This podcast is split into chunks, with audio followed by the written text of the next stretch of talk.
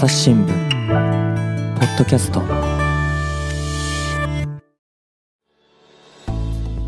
朝日新聞の神田大輔です。え今回はですね、東京都中央区にあります株式会社音なるさんのオフィスにやってまいりました。ということは当然ね、ゲストがいるということで、音なるの代表取締役、八木大輔さんです。よろしくお願いします。はい、よろしくお願いします。えーね、八木さんがいるとね、大体ワンセットでついてくるうちの会社のね、社員が一人いるんですけれども、えー朝日新聞の総合プロデュース本部の中島信也さんです。よろしくお願いします。よろしくお願いします。はい。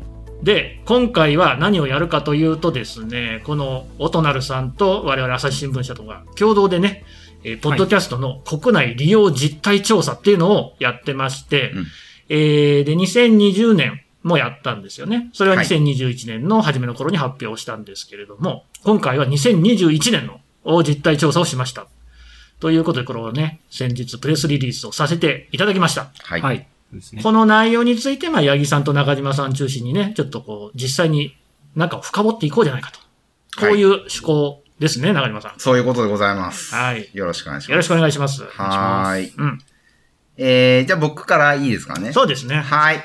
えっと、じゃあまず、八木さんよろしくお願いします。はいよろしくお願いしはい。えっと、じゃあ簡単にまず、このポッドキャストの国内利用実態調査なんですけど、概要について教えてもらえますか？はい。えっ、と、今年で2年目で、あの、うん1年に1回やってるんですけど、えっと、まあ、ポッドキャストレポートインジャパン、ポッドキャスト国内利用実態調査という名前で、えーやっている、あの、ポッドキャストのリスナーだったりとか、あの、市場状況について、利用実態について調べている調査です。はい。で、これを、あの、やってる理由とか、始めた理由なんですけど、まあ、そうです。昨年、1.5年前ぐらいですかね。うんうんうん。に、あの、日本の国内のポッドキャストのリスナーさんっていうのが、まあ、一体どんな人たちなのかっていうデータが全然我々の方でもなくて、うん。で、あの、だんだん利用者が増えてる、配信者も増えてるっていうような話がある中で、あの、な全くその人たちの、なんていうの、姿が見えないというか、うん。捉えどころがないような状況だったので、あの、調査してみましょうっていうところから始まっている調査ですね。そうですね。はいで、そこに我々も同じくして、同じこう悩みを抱えていたので。時を同じくしてね。そうそう。ポッドキャスト始めてみたけど、どんな人がどんな風に聞いてるんだろうっていうのはいが、全くわからず、結構ね、海外のデータだと、あの、ちゃんとした、あの、リサーチ機関からいくつか出てるんですけどそうで、すね。日本でないので、誰かやってくんないのかなっていうのを、ちょっと痺れを切らして、やろうかと。他力本願はダメだ。はいねはい。いうことで、大人さんも、はい、同じこと全はい。く思ってらっしゃったと。同じタイミングで、はい。誰がどんな風にどうやってなぜ聞いているのか、みたいなところを、あの、調査していこうっていうのが始まった趣旨で。そうですね。はい。で、それを2020年の12月に調査して、21年の1月に発表したっていうのが前回はい。ですね。そうですね。で、えーそこから1年経って、えー第2回ということでやっていきますと。第1回のは割とね、いろんな方にも言及していただいたりとか、はい。はい、してましたよね。まあなんか引用されたりとか。そうですね。あの、いろんなメディアに、まあポッドキャストとこういう人たちがいるとか、うんこういう状況っていうのの、その素材というか、元情報として使っていただくことが多かったかなというふうに思いそうでます。あのこの間もね、そのノートっていうね、あのブログみたいなサービスの、なるみさんっていう人がね、どんぐり FM でもおなじみのうん。彼が言ってたのが、もう事実上これしかないと。その音なるさんと朝日新聞でやっている調査しか、そのポッドキャストの市場調査っていうのが日本でほぼないよねっていう話で、そういう意味では割とこう貢献できたかなって感じありますよね。うん。そうですね。あの、昔、ポッドキャストの調査されてるものとか見つけたことあるんですけど、なんかもう10年ぐらい前みたいな。古い。第第1次か第2次ぐらいのポッドキャストブームだったのみんなまだ iPod とか使ってた頃、ね、そうですね、調査だったんで、もう数年ぶりに出てきたっていう感じですそうですし、ねまあちょっとやっていかなきゃいけないなっていう感じです。そうですね。なので、そう。で、これをこう、毎年重ねていくっていうのがまた大事かなと思ってて、そうですねうんなんか、あの、1回調べたってだけだとこう点でしかないですけど、え2回調べた、3回調べたで、項目揃えていければ、こう、線になり、面になりっていうことで、また多角的に分析できるようになると思うので、はい。大事かなと思って2回目やりましたという感じですかね。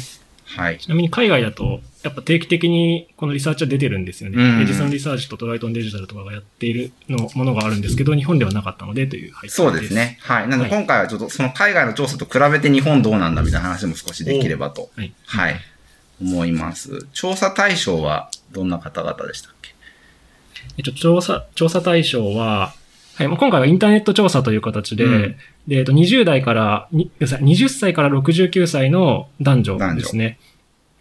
で、もともと1万人に、あの、調査をして、うん。でその中から、ポッドキャストリスナーを600人、えーその人口の構成比に応じて、ウェイトバック集計をして、こう、うん抽出してるっていう調査にうん。なります。ですので、1万人はポッドキャスト聞いてる人、聞いてない人がごちゃ混ぜで調査したものと、えーその中でも、いえっ、と、月に1回以上の頻度で、えーポッドキャストを聞いている、つまり、月間アクティブユーザーですね、うん。の、に対する調査をしているっていう状況です。そうですはい。ね。20歳から69歳までとはい。いうことで。そうですね。あ、じゃあこの600人っていうのも実際に日本の人口で、まあやっぱりね、今高齢者の方が多いのかもしれないですけど、それに合わせて比率作って、えー、抜き出してると。そうですね。男女比なんかもそれに準じてると。はい。っ若者の方が少なくなってる。てことですね状況で。すね。そうですこの600人の内訳は。はい。あとはまあ、我々のまあ、調査の対象が今20歳からなんですけど、まあ実際ね、10代の方とかも聞いていらっしゃると思うので、はいは若干そこら辺は含み置いていただければと。なるほど。10代の方は抜けてる調査ではあるということですね。うん。はい。じゃあ、早速行って参りましょう。まあ、項目がいくつかあって、えっ、と、ポッドキャストユーザーの属性と特徴、まあ、どんな人たちが聞いていて、聞いてない人と比べてどうなのかっていうことと、えー、次に、ポッドキャストをどういうふうにその人たちが聞いてくれてるのかということ。そして、えー、どんなコンテンツが聞かれてますかということ。うん。あと、まあ、我々のビジネス的に、ポッドキャスト聞いてどういう行動を取られる方々なのかとか、音声広告についてどう思ってらっしゃるのかとか、そういうことを、えー、聞きましたという感じですね。はいで、これを頭からちょっとさらっていきたいと思います。はい。で、まず最初なんですけど、えー、ポッドキャストユーザーの数と属性ということで、えー、まず、ポッドキャストを聞く頻度を、その1万人の方に聞いたんですね。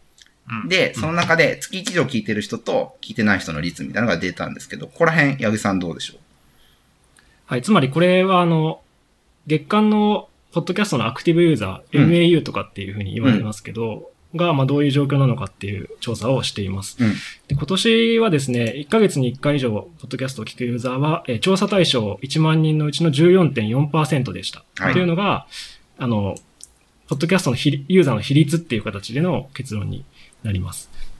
うん。そうですね。はい。はい。だから、まあ、月1以上聞いてるっていう意味で言うと、14.4%の人が日本にいますよとだ。から100人いたら14人と かなんですけど、まあちょっと、その10代が抜けてるとか、はいインターネットユーザーが少し、そうですね。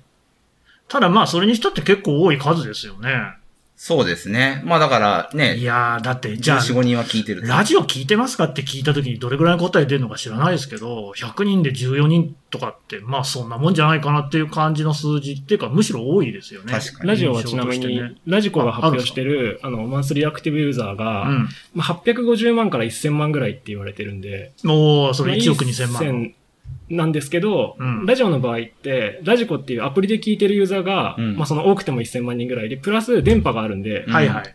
あの、ラジオの方がさすがに多いかなとは思まあいます。そらね、そうですよね。うん歴史もすただインター。ネットで聞いてるっていうとこ、インターネットでラジオ聞いてるっていうのは、まあ、ニアリーイコールラジコなんで、そこと比べるとかなり近しい比率なん悪くないかっていう感じしますよね。そうですね。うんうんあとは習慣化、月1ほどの習慣化まではしてないけど、聞いたことがあるっていう人まで合わせると35.7%でした。うんそうなってくるとめっちゃ多いなっていう印象ですけどね。3分の1の人は聞いたことあるよということですね。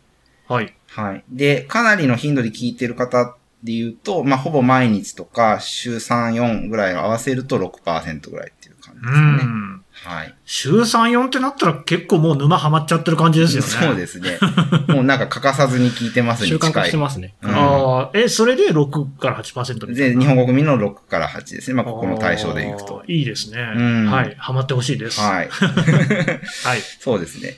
一方、海外で言うと、うん例えばアメリカはですね、これ12歳以上の調査なんで、さらに幅が広くはなるんですけど、えーっと、聞いたことがある人は57%。おや、うん。でかい。で、5年前に36%ぐらいなんで、まあ、に日本の 5年遅れ。5年遅れとも言えるかもしれない。まあ、12、はね、12歳以上なんですけど、うん。はい。とは言えます。まあ、だこっからね、その、アメリカのように我々が伸びて、日本が伸びていくかどうかみたいなところですね。いや、行くに決まってるんです。行くそれはもう伸ばすんですよ。はい。まあ、時間差の問題なのか、その分母の問題なのか。そうですね。まあまあ。ここら辺、他のね、あの、今これからの情報でも読み解いていきたいと思うんですけど、はいち。なみに、はいその別の調査だと、うんうん日本の、あの、まあ我々の今回の調査だと、マンスリーアクティブユーザーは14.4%っていう形、うん。うん比率は14.4%だったんですけど、アメリカだと41%って言われてて、人口、ねちょっとまあ調査対象の41%。はいちょっと調査募集が微妙に違うとしてもうん41%。うん。で、興味深いのは、2014年うん。うん。のアメリカうん。が15%なんですよ。あ、同じだ。日本と。7年前。今の日本。そうですね。7年前のアメリカうと、ん今、あの、日本の MAU はほぼ近いんじゃないかっていうような感じですね。そうですね。これなるほ、ど。なんか世界的にそのポッドキャストどれぐらい聞いていますかっていう統計取ってる調査もあるんですけど、ほこれ見るとですね、あのー世界平均が44%とか、インドネシア、インドネシアすごくて、63%の人が月1以上聞いてるらしいですよ。う。インドネシア何なんですか？本当かなと思いますけど。ちょっと今度ジャカルタに聞いてみましょうか。ねちょっとジャカルタ支局の人に聞いてほしいです。そうですね。あ、聞いてみてほしいです。タイとか、実は結構関、えーごめんなさい、関西じゃなくて、関西じゃない失礼しました。東南アジア系ね。はい、失礼しました。東南アジアってでも、例えば Facebook めちゃくちゃ使う人多いとか、はあはあはあ意外とそのネットへの親和性って高いのかも。なるほど。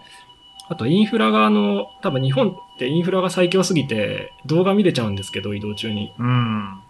そのあんまりねインフラが発展、IT インフラが発展してない国だと、ね多分、ポッドキャストダウンロードしておいて聞いていくとかうん。ちなみにですねがあるんじゃないかって結構。皆さんこれ聞いてて、なんか環境音入ってくるかもしれませんけど、まあコロナ対策でガンガンに窓開けてますので、まあその辺はあんまり気にしないでね、あのトークの方に集中していただければと思います。はい。今ピーピー言ってたかもしれませんあ、けど、確かに。なんかトラックかなんかの音ですね。気にしないということで救急車が。鳴ってます。はい大丈夫よ。はい。そうそう。だから中国も56%とか、インド50%ぐらいらしいですね。だからインド、すごいじゃない？我々そのアメリカとかイギリスとかベンチマークにしてましたけどそれは割とその中段にあって、そうなんですね。割とアジア系の方が聞かれてる一方で日本がはいはい若干低いみたいな。そうですね。ちなみに、インドのその、ポッドキャストのランキングとか見ると、うんあの、アメリカの番組とかやっぱ入ってますね。ああ、英語だから、使えるかるから。日本も入ってるんですけど、ね上位ランキングはやっぱり日本のランキングって日本語か、まあ英語だと英語学習系のものがありますけどね。うんうんうんなるほどね。ネイティブに聞けるコンテンツが多いっていうことが言えるのかもしれないですね。英語強いっすね。なるほどね。うんはいはい。はい。じゃあちょっと聞く頻度としてはそんな感じでございまして、はい。えー、年齢と、年、性別と年代という話でいきますとですね、うん。えー、ポッドキャストユーザーの47.5%は2、30代ですが、こう日本のユーザーの調査の結果で、47%? まあ、約5割ですかね。が2、30代の方という。20歳から39歳まで。はい。はい。これまあ去年と同じ傾向なんですけど、まあ、ポッドキャストは若い人が多いと。そうですね。あとはあれですね。20代、30代、中でも20代が、うんあの、一番多くて、うん27.5%が20代。かなり多いですね。うんうんうん。そうですね。だから10代とか取れたらね、これも結構ボリュームあったそうですよねそうですね。その傾向から見るとね。はい。実際、あの、うちのポッドキャストも10代のリスナーさんからもね、あの、お便り届きますからね。届きますよねうん。はい。はい。というのがあります。あと男女比率でいくと、はい。えー男性が56.8。おうはい。で、女性が43.2%ということで、ーん。若干男性が多い。ちょっと多いですね。はい。なんでだろう？うん。ただこれ結構海外でも同じ傾向でして。はい。えっと、アメリカとかイギリスでも、えー女男性の方が多いんですよね、やっぱり。ああ。この、多分レポートの後半になんとなく、あの、理由っぽいものがありますね。なんで聞いてるのかとかっていう。ちょっともったいぶって言いますけど、情報の性質的にやっぱ男性の方が、うん。聞き方、求めてるものが、ポッドキャストと合ってるんじゃないかみたいな。コンテンツ側としてその男性に刺さるものが多いってことそうですね。。なるほどね。うんああ、そこはじゃあ要改善ですね。うん。明確な情報収集がのを能動的にしたいみたいなのって、男性の方が結構傾向高くて、なるほど。女性の方がコメディ比率が多いとか、あ楽しめるエンターテインメントとして、あの、コンテンツを楽しみたいって傾向が強いようなので、うんうん。これ確かに僕の頭の中に浮かぶ日本のね、ポッドキャスト番組考えても、はい。やっぱりその知識を与えたり、情報を与えたりする場合はパーソナリティ男性のものがすぐ思い浮かぶし、うん女性のパーソナリティの番組を思い浮かべると、まあ雑談とか生活のね、えー、なんかこう、フリートークみたいなものとか、質問に答えるとか、新編雑記的なものが思い浮かぶ感じはしますよね。うん配信者側もそうです。そういう傾向がまああるかなと思うんですけど。まあどっちもね、良さありますけど聞くね。聞く側も、ですので男性の方が若干多いっていう状況です。あそうですね。これはうん、ポッドキャスト特有の現象なんですかね。その YouTube とかだとどういう比率なのかとかね。その他のコンテンツの場合どういうなのかっていうのは気になりますけど。ラジオとかねね。あ、うん。はい。まあそんな感じで。ただ世界的な傾向なので、ここは別に日本が特別っていうことではないらしい。はいはいという。ことですね。うん。はい。ここまでいいでしょうか。学校の先生みたいですね。ここまでいいいいでしょうか講師の先生うん講師みたいな。はい。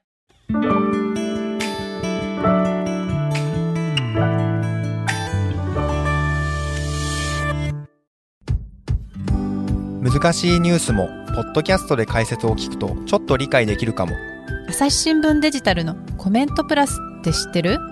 テレビでおなじみのコメンテーターや記者が記事の背景やその先について投稿しているよもっと深くもっとつながる朝日新聞はい。続きま、あ、ちなみにですね、朝日新聞ポッドキャスト聞いてる人だけで区切った調査とあかもし、てて。それ、それ聞かないと。うんうん。えーっと、性別で言うと、さらに男性寄りになって、え男性が65%、女性が34%ぐらいですねー、。あら、もっと女性に届けないといけませんね。うん。もっと女性向けのコンテンツ作った方がいいのかもしれないです。いや、女性向けのコンテンツっていうか、やっぱ女性にまだためが投げられていない感じますけどね。そういうことですね。うんはい。あとは、年齢層でいくと、もっと若い人増えるんですよ、実は。え、そうなんだ。はい。2、30代合わせると56.1%。来ましたね。うん。ああ、だそんな多いんですポッね。ドキャスト全般よりも、朝日ポッドキャストを聞いてる人の方がう、ん。うん若い人が多い傾向。へえ。いや、ありがたいですね。うんなんせ新聞が一番苦手なのがですね、読者さんにね、若手の方が少ないってことなので、そうですね。これはありがたい。これなんででしょうね。うん。まあ、あの、4、50代とか60代の方とかは、結構ラジオ系のポッドキャスト、ラジオ局初のポッドキャストって、ランキングとかでも上位に常に。工事アップとかね。そうですね。あの、はいすごいやっぱり長く聞かれてるんですけど、それが割と、あの、4、50代の方とかが多いんじゃないかなって思いますね。なるほどね。昔からやっぱやられてて、あ、ああラジオ番ね。組のあの派生として、派生というか、同じ内容で展開していくっていうか。むしろ我々の方がこう、新番組としてやってるそうですね。の、新しくこう見つけてる、くれる人が多いってことなんですかね。ただね、最近はそれこそご意見なんかも、50代、60代の方とか、あの、年上の方もね、増えてますからね、少し幅は広がってるかもしれないですよね。そうですね。多分、そうですねポッドキャスト聞く人自体が日本で、だいぶこう若者から広がってんのかなって感じしますよね。確かに、うんそうですね。最初はやっぱ確かにどこからポッドキャスト聞けるのかって分かりづらいところあるんで、うん。そうですね。海外でもやっぱ何年かかけて、その若い人中心だった比率が、うんその上の人も浸透していくみたいな感じの結果が出てるんで、まあ、日本もそうなっていくのかなっていう気はします。はい。はい。で、続きまして、はいはい。家族構成。まあ、これはいいかな。ということではい言っちゃうとあれですね、はい若干その、既婚者よりも独身者の方が多いよっていう。あ、そうですか。ですね。ポッドキャストユーザーは36.8%が、はい。あの、既婚。これはまあごめん、なさい、独身ですね。そうですね未婚者ですまあ。年齢が若いっていうあ、そっか。そうですねことと多分なるほどイコールなんでしょうそりゃそうユーザーははい30.2%というはい感じですね。結婚年齢がどうだっていう話と同じだと思います。はい。で、続きまして、えっと、ポッドキャストユーザーの職業ですけど、ほえーっと、一般のユーザーさんと比べて、えーっとですね、会社の経営者の人とか、う。うん。管理職の方が若干多いっていうことで、へえ。これはあの、えーうん。まず全体で見られる傾向としては、うんうんビジネスパーソンが多いです。なるほど。うんうんうん。あの、それは経営者管理職、あと一般の会社員の方、公務員とか、あとは事業とか含めて、全部総合してというか、ま、全部丸めてみたときに、うんうん。仕事で働いてる人が多いですっていう傾向はありますね。そうですね。うんあともう一つ見られる傾向としては、ま、全体の比率としては少ないんですけど、学生が4.8%いました。ううんん。で、これは実は一般ユーザーだと2.4%なので、うん20歳以上だとね。2倍いるっていうことですね。うんうん学生比率が。あこれはなんとなくでもわかる気がします。勉強するために聞いてるんだなっていう。あ。ああ、なるほどね。英語学習をね、うんはい含めてね。そうですね。はい。うんあとで、その、ジャンル別の世代ランキングみたいなの出てくるんで、そこでもまたそういう話になるかと思いますね。ビジネスパーソンが多くて、学生もあの多いっていうのが、二大傾向かなっていうのと、あと、うんやっぱ、その会社員とかビジネスパーソンの中でも経営層管理職が、あの、一般層より多いですっていう傾向があります。うん。はい。はい。んで、えーっと、それが朝日ポッドキャストユーザーの、に限ると、えーっと、その、管理職とか経営者の方が21%ぐらいになるってことで、まあ、若干そこも増えるっていう感じですかえね。、何ですか？普通にポッドキャストを聞いてる人の中でも、朝ポキ聞いてる人は、朝ポキ。朝ポキは経営者管理職の人が多いみたいな。5, 5人に1人はそうらなんかしいです。かなり意外ですけどね。5%ぐらい高いね、です、いろいろ、いや、でもほら、なんかね、朝のこう、挨拶、朝礼みたいな時にね、朝日新聞、ポッドキャストの内容でみたいな人もね、いらっしゃったから、あ、そうでしたね。そんな人多分、管理職でしょ、うん。知らないけど。うん。そうですか。そうそう5分スピーチみたいなのに使われてる可能性あります5ね。分スピーチ、10分スピーチみたいなね。まあ、いろいろね、インプット必要とされてる方に。知識が増えるっていう意味では、まあ、聞い毎日何かしら別の話題を提供してるって意味ではね。そうですねいいかも。はい。校長先生も使ってほしいですね。おい。願いします。はい。はい。続きまして、えーっと、何ですか？年収とかは、まあ置いといてね、置い置いとくのね。ちょっとだけやっぱり、ちょっとあの、はい、どうぞ一。般層の方よりは、うんポッドキャストをつあの聞く人たちっていうのは、使えるお金が多いみたいですっていう傾向が出てますね。あ、自由に使えるお金が多い。そうですね。年収も高め。はい、そうですね若干一般層に比べると。若干高い。うんうん。まあでもこれは先ほどの職業とも関係してるのかなって思いますね。ビジネス層が多いそっかそとか、。っかなるほどね。はい自然そうなるっていう。経営者とか管理職が多いんで、そうなってるのかなというところですね。なるほど。ね。はいはい。で、続きましてですね。はい。えーっと、ポッドキャストユーザーの方の情報感度という、情報はい感度。えーこれは面白い結果というか、そうですね。うん例えば、うんえっと、少しでも興味があることは自分で積極的に調べますとうん。いう方が、えっと、イエスと答えた方が、えー朝日、あ、朝日新聞じゃなくて、ポッドキャスト全般で、うん。えー、80.7%の人が、8割。はい、そう言ってますけど、えーうん一般の方、非ユーザーの方だと7割。お、1割。あはい10ポイント差があるそんでねうですすね。。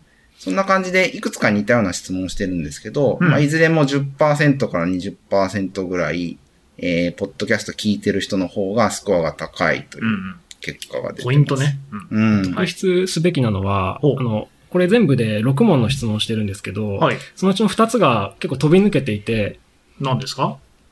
それはですね、製品や新しいサービスを取り入れるのが人よりも早いうんという質問と、ももう一つ。新しい流行について人に聞かれることが多い。ええ質問のスコアが、そうですね、4倍から5倍ぐらい、一4倍般層より高いっていうあ、そうですか。感じですね。15.6%に対して54.8%。こはい。れってどういう風に読み解けばいいんですか？これはもう端的に言うと、うん。あの、まあ、一般的なアーリーアダプターって言われるような、はいはいはいはい新しい情報を、こう、早くキャッチして、うんうんでかつ、人に対して流行を発信していくようなポジションの人たちが、ポッドキャストユーザーに非常に多いという。アンテナ高い一。般層よりお多い。うんうん。傾向が強いっていう感じです。非常にプチインフルエンサー的な人が多いってことですかね。そうですね。まあ自分でそういう新しい情報を取り入れたいっていう人と、それを人に伝えたいとか、その頼りにされることが多いみいたいな方。やー、でもね、僕もすっかりね、例えば読みたい本がなんかね、探してる時とかも、ポッドキャストからこう情報を得ること多いですもんね。うん。おすすめされてたのを読むみたいな。うん。やっぱ能動的に今、あの、これ日本の MAU、マンスリーアクティブユーザーが少ないのと関係してると思うんですけど、なんかそれをの、ポッドキャストを能動的に聞く人たちは、なんか情報リテラシー、それは高いよねっていうのはわかる気がしますよね。うんねなるほどね、うんでもいいですね。じゃあ、これ聞いてる人もね、ポッドキャスト聞いてる人ってことだから、みんなに頼りにされるね。この人知ってるわーって思われてるっていう可能性高そうですよね。そうですね。う周りの人ねなんか、まあ、多分、実感値としても、他のこう一般の方たちよりも、自分は、その聞かれてる方はご自身の結構情報収集とかを能動的にしてるっていう感覚あるんじゃないかなとか思ったりはしますけどね。そうなんですよ。だから購買とかにも結びつきやすいのかなっていうね。僕なんか本当やっぱり農家の種聞いて、もう早速あの通勤の時、僕歩いてるんですけれども、あの空気をね、バーンとあのモーターで取り込む服があるんですよね。空調服って言うんですけど。あれ買いましたもんね、はいはいやっぱね。これだわと思って。農家の種でね、これが良かったっつって言ってたんですよ。確かに、聞いてないとか、そうい聞いてないうと出会いはなかったですね。買わないんですよ。やっぱ農家視点で考えるとこれだなみたいなね。うんそれはポッドキャストの良さですよね。うん。あとなんかこう、ジャーナリズム関係で言うとですね、うんこう自分と違う意見も積極的に触れるように心がけているとか、ああ、いいですね。はいそういう本当そうだわ。考え方の人がじゃ、あの、多いという結果出てますね。あと、SNS などの情報について事実を述べているのか、試験なのか、まあ、それを鵜呑みにしないってことですかね。うん情報につい。て。そうそう。やっぱりなんだかんだ家族とかね、地域、あと会社も、会社が一番ですけど、うん。やっぱホモソーシャルっていうか、自分と同じような人が集まってる場合多いんですよね。うん。けど、ポッドキャストをやってる、その、それぞれのパーソナリティって全く違う人がたくさんいて、うん。それをこう聞けるっていう機会ってもしかしなかなかないですよね。ないですね。なんかよく SNS とかで言うじゃないですか、あの、Mac ので女子高生が言ってたんやけど、みたいな。まさにあれは、ポッドキャストは本当にね、自然な形でできる。生の声で聞ける。そうそう。しかも盗聴じゃないっていうね。合法的に。そうそうそうそう。これすごい全然違うところだなと思いますね。そうですね。うんで、。それがまあ、その著名人の方だけじゃない、その、お話として聞けるっていうのがね、うんそうですよね。すごいいいとこ。ねはい。うん。続きましてですね。はい。えーっと、ポッドキャストユーザーの方がどんなところに興味とか関心持ってるかという質問で、うん。まあ項目いっぱいあるんですけど、えーっと、そうですね。一般の方と比べると、環境とか SDGs 関係、ほあとビジネスとか、う。うん。デザインについてとか、あとこデザイン国際問題とか。教育とか音楽とか、そういうところに、えっと、一般の方よりも興味を示されている傾向があります。うんそうですはい選択肢としては25ぐらいですかね。あの、うん例えばアウトドアとかファッションとか、はいはいはい。料理とか旅行とか何が好きですかっていう調査に対して、うん。そうですね。あの、環境 SDGs、ビジネス、デザイン、国際問題、環境音楽みたいなもののが高いスコアが出てるという。そうですうんね。全般的に全部高いんですよ。その、興味関心あるものは何ですか？複数回答でいいですよって質問をしたときに、全般的にね。そう、あの、ポッドキャストユーザーの方の方が選択肢をたくさん選ぶ。自分の興味あることをたくさん選んでるっていうのが、まあ、全部のスコアがちょちょっとずつ、えーユーザーさん以外の方と比べると高いので、うん。えー全般的に傾向としてその興味関心が広いということがあって、うん。その中でも特にさっき挙げたものが、えー高めのスコアが出てる。そうですね。ちょっとあの、わかりづらいので絶対値が多いっていうよりは一般層との比率、差分が多いっていう感じですね。そうですね今申し上げたのは。はい。なるほど。絶対値で言うと、えーまあ、料理とか食事とか旅行とか、音楽とか汎用が的な趣味みたいなものはどうしても高くなるんで、トこれは。一般層もポッドキャスターも両方高くなる。ポッド,、うんごめんなさいポッドキャスト聞いてる人も一般層も高くなるのは当然なので、ううんん。ニッチなものであればものであるほど分、あの絶対値は少なくなるんですけど、ねさっき言ったのは差の話ですね。差が大きいところはい。うん。え、だからもう一回、えーちょっと教えてください。差が大きいのが環境 SDGs とかビジネスとかデザイン国際問題、教育音楽そうですね。そうですねみたいな。うんうんうん。これは八木さんどういうふうに読み解きますか？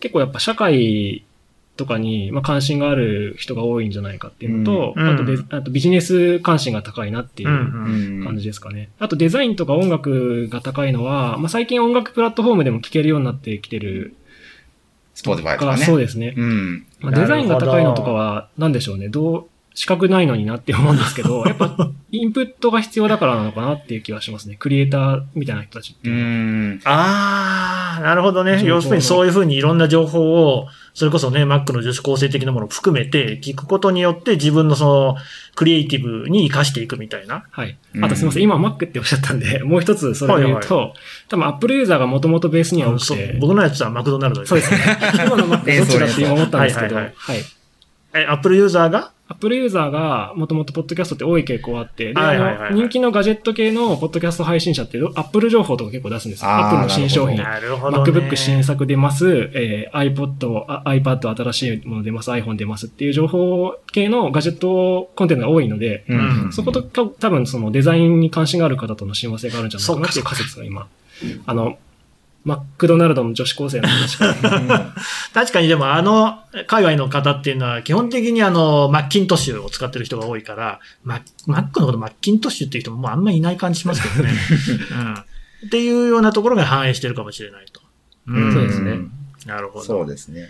中島さん、大体これでね、もういい感じの時間になってるんですけど、なんか付け加えることあります？いや、えーっと、あ、最後にじゃあ一言言うと、そのうん、ユーザーの興味関心の中で、朝日新聞、ポッドキャストユーザーの場合は特にですね、はいはい。金融とかおのスコアが高くなる。カナさんが金融のこと語ってる回はそんな多くないと思うんうですけど、わー、江口さんにロビンフッドの話聞いた時とか白かった、けど榊原健っていうね、経済部の記者に、はい日本の財政の話とか MMT の話してもらったのはあったけど、はい。正直そんなに多くない。ちょっとそこは期待に応えてもっと増やしてもい金いと思う。融か？はい、頑張ります金あ。とね、ガーデニング。一回もやってないですね。これでも、ガーデニング私、なんとなくイメージつくのは、もう一個高いのはアウトドアあるじゃないですか。そうそうそうそう。ながら聞きの世界観なのかな。この人たち若者じゃないんじゃないかっていう。なるほどねはいはいはい。ちなみにこのガーデニングって、ポッドキャスト全般だと低いんですよ。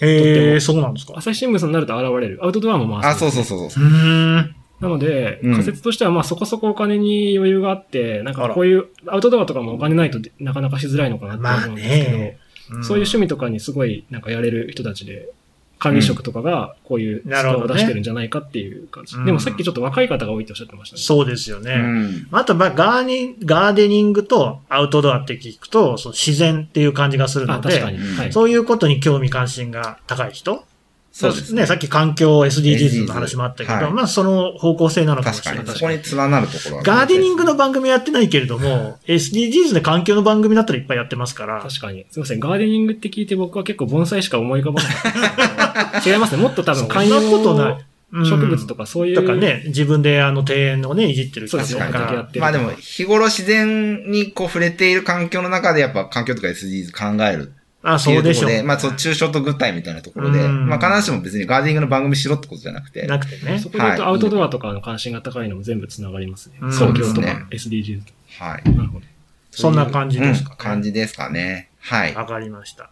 じゃあね、ちょっとね、まだお話は続くんですけれども、一旦ここでお話を引き取らせていただきたいと思います。えー、八木さん、中島さん、どうもありがとうございました。ありがとうございました。ありがとうございました。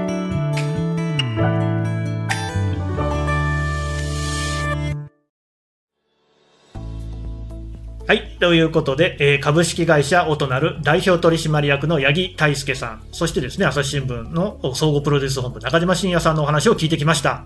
さて、八木さん、オトナルっていう会社、いまあ、いろんなことをやってる、主には音声の広告を手掛けてるってことですよね。そうですね。インターネットの音声広告をかけてます。朝日新聞もお世話になってるんですが、あの、まあ、それはでも会社の付き合いの話なんですが、個人のね、ポッドキャスターの方にも参考になるのが、ポッドキャストランキングですよね。そうですね。うん。これってどういう？